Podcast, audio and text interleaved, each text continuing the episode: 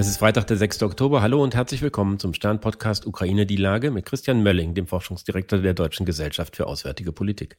Ich bin Stefan Schmitz vom Stern. Guten Morgen, Herr Mölling. Guten Morgen, Herr Schmitz. Wir alle sehen ja in diesen Tagen mit Sorge nach Washington, wo das Repräsentantenhaus eigentlich von rechten Hardlinern lahmgelegt worden ist.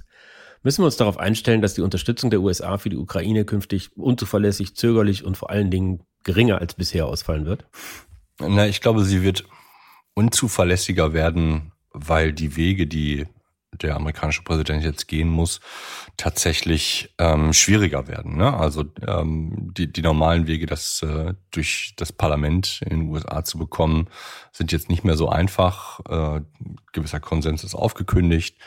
Ich würde aber unterstellen, dass für den amerikanischen Präsidenten äh, gilt, dass die Unterstützung weiterlaufen muss auch weil man einfach da jetzt investiert hat. Also ich glaube, die, die, der schwierige, der schwierige Grad, den der Präsident gehen muss, ist auf der einen Seite die Unterstützung ähm, jetzt nicht abreißen zu lassen, weil man, ich will jetzt gar nicht sagen, kurz vor dem Ziel ist oder sonst irgendwas, sondern weil ein ungeordnetes Zusammenbrechen der Unterstützung tatsächlich ähm, viele der Erfolge, die man jetzt er errungen hat, auf der ukrainischen Seite möglicherweise zunichte machen würde, was ihm dann als Präsidenten möglicherweise wieder auf die Füße fallen könnte, weil man sagen würde, ja, siehst du, da hast du US Taxpayers Money rausgehauen und dabei ist nichts rumgekommen. Ob das von der Kausalkette her passt oder nicht passt, ist total egal.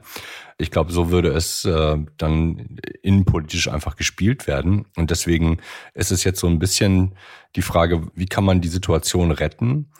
Kann auch sein, dass es ein bisschen weniger Geld wird. Ich kann mir vorstellen, dass man in den verabschiedeten Haushalten einfach anfängt umzuschichten und zu sagen, okay, da gibt's Geld für Land X, das brauchen wir noch nicht ausgeben für Militärhilfe, das schichten wir einfach um und geben das äh, in den Ukraine-Topf hinein. Ich glaube, soweit geht die Exekutivgewalt äh, der Regierung. Aber es sind natürlich mehr Tricks und Hebel jetzt notwendig als vorher. Sie haben zwei Sachen angesprochen. Das eine ist, die Finanzierung funktioniert irgendwie auf unkonventionellen Wegen. Da werden Dinge umgetopft und umgetauft. Und das andere ist, alles, was passiert, hat zu tun mit dem amerikanischen Wahlkampf. Sind das nicht zwei Voraussetzungen, die uns eigentlich dazu bringen müssen, dass wir sagen, da verlassen wir uns jetzt nicht mehr drauf. Lass es uns doch alleine in die Hand nehmen und mehr tun, um unabhängig davon zu werden, was gerade in Washington passiert. Ja, jetzt äh, gebe ich Ihnen total recht. Jetzt, jetzt kommt sozusagen die, die schräge Nummer, die man eigentlich nur verstehen kann, wenn man anfängt zu verstehen, dass das alles miteinander kommunizierende Röhren sind. Weil in dem Augenblick, in dem wir das mehr in die Hand nehmen, helfen wir sogar äh, dem amerikanischen Präsidenten Biden. Weil er nämlich sagen kann, ja, guck da mal, die Europäer, die steigen jetzt auch mit ein, die gehen jetzt auch mit, mit rein. Das heißt, US Taxpayers Money wird deutlich weniger gebraucht als vorher. Das ist der Erfolg, den ich hier vorzuweisen habe. Zurzeit tun wir in Europa eigentlich herzlich wenig, um den Präsidenten, von dem ich glaube, dass die meisten ihn weiterhin im Präsidentenamt haben wollen, bis auf ein paar mittelosteuropäische Staaten, die auch mit Trump glauben, gut klarkommen zu können. Ähm, weiß ich nicht, ob das so schlau ist, aber egal. Also nochmal zurück. Ähm, wir tun relativ wenig dafür, Joe Biden zu unterstützen, indem er Erfolge bei dem einzigen außenpolitischen Thema vorweisen kann, das in diesem Wahlkampf eine Rolle spielt, nämlich Ukraine. Da stehen wir hier alle wie das Kaninchen vor der Schlange und denken jetzt darüber nach, wie gehen wir mit Trump um, anstatt uns zu fragen, wie helfen wir denn diesem Typen und verhindern damit möglicherweise oder steigern die Wahrscheinlichkeit, dass wir Trump sogar noch verhindern können damit. Das ist ein bisschen schräg, was wir da haben. Dabei wäre doch eigentlich in dieser Woche die perfekte Gelegenheit dazu. Es ist irgendwie, gerade heute ist EU-Gipfel äh, in Spanien. Da könnten Sie sich doch hinstellen und sagen, äh, wir werden jetzt mehr tun, werden unseren Bevölkerungen mehr zumuten, werden deutlicher sagen, was wir dort eigentlich erreichen wollen. Ja, in der Theorie ja. Nun muss man auch immer sagen, wenn die Europäische Union trifft, dann ist höchstens das Abschlusskommuniqué vielleicht äh, ziemlich steil, aber dass da die gesamte Europäische Union hingeht und sich innerhalb eines Tages dazu durchringt, zu sagen, pass auf, wir legen jetzt hier einfach nochmal für fünf Jahre x Milliarden auf den Tisch, bam. Das passiert nicht, weil es einfach eine Konsensmaschine ist. Das hat auch seinen Vorteil, weil damit langfristige Stabilität garantiert werden kann. Das ist zumindest die Theorie. Ich glaube, in solchen Situationen wie jetzt wäre es ein starkes Signal gewesen, wenn man gesagt hätte aus Deutschland, Frankreich, Großbritannien, vielleicht auch noch Italien äh, und vielleicht auch Polen, alles klar, wir übernehmen das Puffern. Es gibt, auch wenn bei den Amerikanern der Geldstrom möglicherweise abreißt, springen wir ein. Man muss das ja nicht das Geld sofort auf die sozusagen auf die Straße werfen. Es gibt wahrscheinlich auch noch eine etwas trickreichere Formulierung, als ich das jetzt gerade geschrieben habe, weil man ja auch die Amerikaner nicht sozusagen vom Haken lassen will. Das gehört ja auch mit dazu. Ne? Auch da ist so ein bisschen so eine Balance notwendig. Aber so eine Message zu senden, die wäre gehört worden, sowohl in Washington als auch in Moskau. Wir schweigen dazu. Das betrifft nicht nur Berlin, aber auch Berlin. Alle anderen Hauptstädte sind daran auch beteiligt. Und so begeben wir uns unnötigerweise, glaube ich, mehr noch in die Hand ähm, wiederum von Washington und von Moskau, wie dann diese ganze Sache ausgehen wird. Wobei ja auch eindeutig ist, dass diese wachsende Skepsis gegenüber der Unterstützung der Ukraine, das haben ja die äh, Republikaner in Amerika nicht exklusiv. Das gibt es ja auch in Europa. Wir haben in der Slowakei hat ein pro-russischer Populist äh, gewonnen. In Deutschland gibt es die AfD. In äh, Polen ist zumindest ungewiss, wie es weitergeht. Sehen Sie da, dass auch in Europa die Unterstützung bröckelt? Naja, also die Kritik oder die sozusagen fünfte Kolonnen sind ja quasi endemisch. Ne? Also dass, ähm, dass wir hier Rechte oder Linke haben in Europa und auch in Deutschland, die aus Moskau bezahlt, deren Lied singen. Das ist total banal. Das würde mich jetzt auch nicht aufregen. Ich glaube, man muss sehr viel mehr Sorge haben, wenn eben eigentlich zentristische Regierungen wie auch in Berlin diese, diese Sorge vor sich hertragen und das permanent öffentlich machen und offensichtlich auch da sozusagen keine strategisch-geistige Weiterentwicklung äh, seit dem 24.02.22 ähm, auf den Tisch legen können.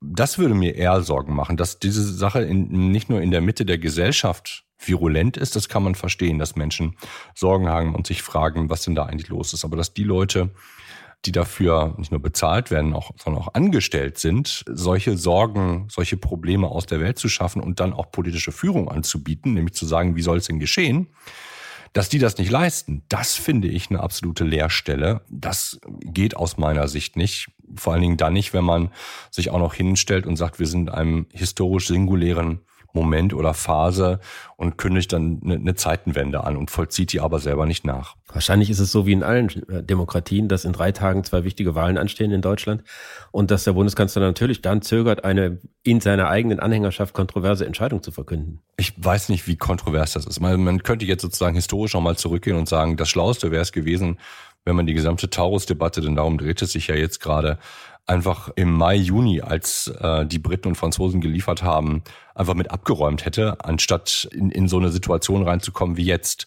Sich dann aber hinzustellen und zu sagen, ja, wir gucken der Bevölkerung aufs Maul und äh, wir folgen dem, ist im Grunde genommen das Ablehnen von Führung. Äh, wie soll die Bevölkerung sich ein fachlich angemessenes Maß an Beurteilungskapazität bilden. Ich glaube, das ist die Aufgabe einer Regierung, das zu haben und dann zu sagen, das ist der Weg, den wir gehen und wir können das begründen. Das Dramatischste ist allerdings, egal ob man Taurus liefert oder nicht, oder äh, ist ja wie bei den Panzern, das Rumeiern und das nicht für Vollnehmen von Bevölkerung finde ich das, das Dramatischste bei der ganzen Geschichte. Ob das bei den Landtagswahlen dann helfen wird, weiß ich nicht, ehrlich gesagt. Nun kann man sagen, das ist vielleicht nicht das wichtigste Thema, aber wenn es denn eine wesentliche Erwägung ist, warum, so wie Sie es gerade gesagt haben, ähm, das Thema so behandelt wird, wie es gerade behandelt wird, weil man auf die Landtagswahlen schielt, dann hätte man auch dieses Thema natürlich strategisch schon vor der Sommerpause sehen können und sich überlegen können, dass man damit anders umgeht. Also von daher ist es, glaube ich, nicht, ähm, dass man es einfach auf die Partei schieben kann. Ich glaube, hier gibt es einfach eine, ich weiß gar nicht, wie man das richtig formulieren soll, ein Stillstand vielleicht, wenn man es versucht ganz vorsichtig zu formulieren, im Kanzleramt selber, weil von da aus wird das Ganze gesteuert und von da aus kommen auch die ganzen fadenscheinigen Erklärungen oder auch Nichterklärungen, die da eigentlich abgeliefert werden zum jetzigen Zeitpunkt. Und äh, letzter Satz, das Traurige ist, das wird wahrscheinlich so weitergehen. Wenn ich Sie richtig verstanden habe, auch zu dem, was Sie vorher ge darüber gesagt haben, dass äh, die großen europäischen Nationen jetzt gemeinsam irgendwie nach vorne treten müssten und sagen, wir äh, füllen die Lücke, die da möglicherweise entsteht. Das heißt doch eigentlich, dass man äh, Herrn Macron, Frau Meloni, äh, Scholz zusammen braucht und die müssen sich zusammen hinstellen und sagen, wir machen es jetzt. Und ein Teil dieser gemeinsamen europäischen Führung wäre dann auch, dass die Taurus geliefert werden. Also erstens ja. Und es wäre ein besonders starkes Signal, wenn man das angesichts der Heterogenität in den individuellen Beziehungen zwischen Scholz und Macron, den Blick auf Meloni als jemanden, wo man immer noch nicht weiß, ähm, wie rechts ist sie denn eigentlich und welche Bedeutung hat das denn eigentlich? Wenn man das alles überwinden könnte und sagen könnte, bei dieser einen Sache, da sind wir uns einig. Das wäre ja ein interessantes Signal. Ja, da ist es mir total egal, ähm, ob der Olaf ein unterkühlter Hanseat und der ähm, Macron halt äh, ein, ein Heißblut ist, ist total Banane. Wir übernehmen Verantwortung für Europa. Das wäre mal ein echtes, ein echtes Ding, wo alle hingucken würden und sagen würden, wow, das finde ich jetzt echt mal stark. Aber diese Message kriegen wir irgendwie nicht rüber. Und ich will es mal so rum sagen, jetzt kann man das sozusagen wieder diffundieren und sagen, da müssten sich alle mal am Zaum reißen. Naja, Berlin kann ja vorangehen. Warum nicht? Äh, wenn man damit scheitert, dann ist man in einer historisch wichtigen Sache gescheitert. Gut, kann passieren.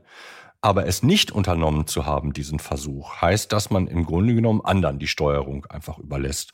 Taurus in dem Zusammenhang ist eine zum als die Diskussion begonnen hat, ein Minithema gewesen. Äh, und wir haben jetzt die Situation, dass sowohl auf der politischen, innenpolitischen Seite, weil die Bundesregierung es wie immer so behandelt hat, wie sie es immer gemacht hat, nämlich rumlaviert hat und nicht entschieden hat und dann Gründe gestreut hat, aber keine offizielle Erklärung geliefert hat, man wirklich ähm, Frust sendet und, und Unverständnis sendet und sich dann wundert, dass man dieses Thema so hochgehängt hat. Und dazu kommt jetzt auf einmal der Zeitfaktor, wo man sagen muss, naja, sorry, auf der militärischen Seite können diese Flugkörper immer noch einen Unterschied machen. Sie sind keine Wunderwaffen. Also es ist wirklich absurd, was da teilweise auch in der Presse geschrieben wird von irgendwelchen Gamechangern. Nee, aber sie haben einen spezifischen Effekt und der könnte, dieser spezifische Effekt, der ein Vorteil ist, ein militärischer Vorteil ist, der könnte möglicherweise zum Teil neutralisiert werden, wenn Russland es schafft, alternative äh, Logistik aufzubauen, sodass sie auf die Krimbrücken nicht mehr so angewiesen sind wie vorher. Und was wir dann dabei gewonnen haben, das ist mir nicht so ganz klar und da würde ich mir eine Erklärung der Bundesregierung schon wünschen, die verständlich ist für mich und für meine Mutter auch. Ich danke Ihnen, Herr Mölling. Ich danke Ihnen, Herr Schmitz. Das war Ukraine die Lage. Die nächste Folge finden Sie am Dienstag bei stern.de, RTL Plus und überall, wo es Podcasts gibt. Ganz herzlichen Dank und hoffentlich bis Dienstag.